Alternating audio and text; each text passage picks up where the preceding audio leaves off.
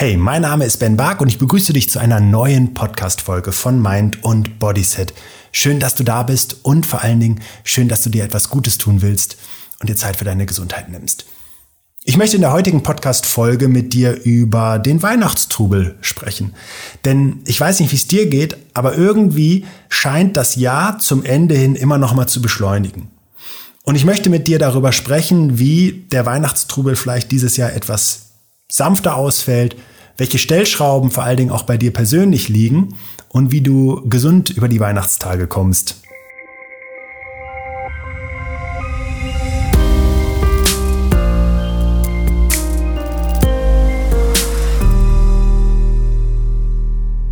Gefühlt ist doch das ganze Jahr über ein Beschleunigungsstreifen, den wir nehmen, um am Ende des Jahres nochmal die schnellste Rennrunde zu fahren, auf den letzten Meter nochmal alles rauszuholen, alles erledigen zu müssen und am Ende wofür? Die meisten Dinge, die wir uns in dieser Phase aufhalsen, die kosten uns viel Energie am Ende eines Jahres, an dem vielleicht auch schon andere Dinge anstrengend geworden sind und sie bringen uns relativ wenig weiter. Das ist zumindest die Aussage, die ich an der Stelle einmal treffen möchte. Und das bedeutet nicht, dass das richtig ist, sondern das bedeutet im ersten Schritt nur, dass wenn du es anders siehst, du dich an der einen oder anderen Stelle jetzt in dem heutigen Podcast einmal hinterfragen darfst.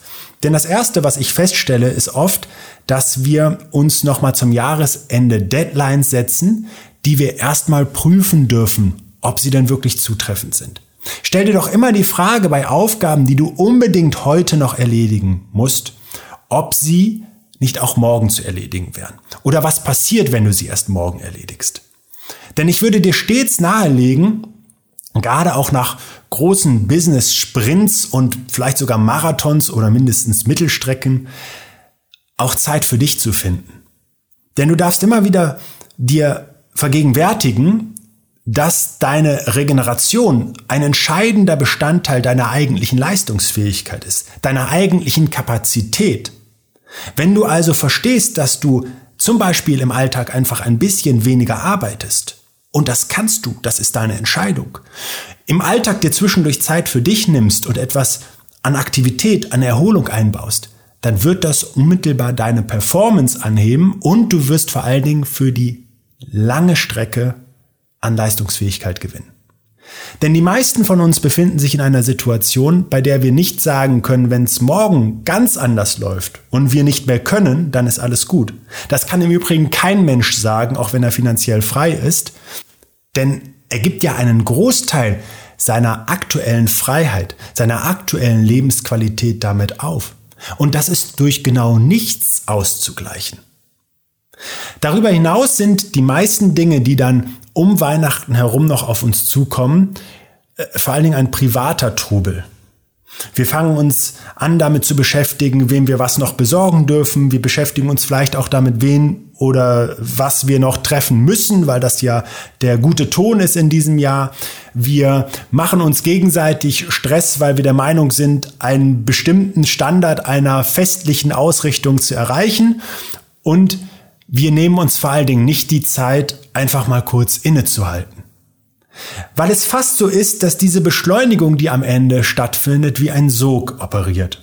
Und all das, was drumherum passiert, zusätzlich in diesen Warp-Antrieb, in diesen Geschwindigkeitstunnel mit einsaugt. Und das ist natürlich kontraproduktiv, weil wir am Ende des Jahres uns tiefer ermüdet und erschöpft haben, als es eigentlich erforderlich gewesen wäre. Ich kenne nur wenige Menschen, die es tatsächlich so machen, dass sie zum Ende des Jahres ganz bewusst viel früher als alle anderen auf die Bremse treten, sich regelrecht frei nehmen. Und ich finde das spannend. Ich finde das besonders. Ich finde das sogar bewundernswert. Einfach mal dann schon anfangen, in den Müßiggang zu wechseln, wenn alle anderen nochmal meinen, richtig aufs Gas zu treten? Und ich verstehe dich, wenn du sagst, bei uns ist es anders. Ich verstehe dich, wenn du sagst, hier müssen noch ein paar Dinge erledigt werden. Ich verstehe auch, wenn du sagst, ich habe das Zahlenwerk noch zu erledigen. Ich verstehe dich. Auf der anderen Seite trägst du auch die Konsequenzen dafür. Und wir sind ganz oft der Meinung, dass wir etwas so machen müssen, weil es einfach immer so war, anstatt es zu verändern und unsere Freiheit an der Stelle auch zu nutzen. Ich werde zum Jahresende nochmal sehr damit beschäftigt sein, mich einem besonderen Thema zu widmen. Und das ist ja auch eine gute Möglichkeit. Dem besonderen Thema meines Buches, das ich dann Anfang des Jahres in den Händen halten werde. Und ich werde genau das genießen. Ich werde genau diesen Tempowechsel vornehmen damit, mich nochmal in diesem schönen Moment auch zu bewegen, damit die ersten und noch ganz wichtigen natürlich auch Schritte einzuleiten, die für die Veröffentlichung des Buchs notwendig sind. Und mir dieses schöne Gefühl einer Regeneration, zu dem das Buch ja auch formuliert ist, nochmal zu erleben. Und ich möchte deswegen auch dich fragen, welches besondere Projekt mit einer Leichtigkeit möchtest du zum Jahresende nochmal in dir aufleben lassen? Das dir vielleicht auch eine ein schönes Gefühl zum Jahresabschluss gibt. Mit welchen Dingen möchtest du dich nochmal beschäftigen, die du als besondere Errungenschaft auch über das Jahr erreicht hast? Und was möchtest du im nächsten Jahr als besonderes Projekt vielleicht auch beginnen? Dir die Freiheit dafür zu nehmen, schafft dir ein unheimlich schönes Gefühl. Stattdessen ist es oft so, wir kommen also einfach in diesen Sog, in diesen Strudel der Beschleunigung, der Privatverpflichtungen nenne ich es jetzt mal, und gehen dann auch noch dazu über, einen Großteil unserer eigentlich entstehenden Zeit nicht für uns persönlich zu nutzen, sondern in Konstellationen zu benutzen, die auch nicht immer ideal sind um, oder die zumindest auch nicht immer die Freiheit bieten, die jetzt mal ganz schön wäre. Und uns fehlt oft eben wirklich auch der gesundheitliche Fokus in dieser Zeit, indem wir von einer Schlemmerei zur nächsten stolpern. Und das ist mir auch wichtig zu sagen. Natürlich dürfen diese Tage genossen werden.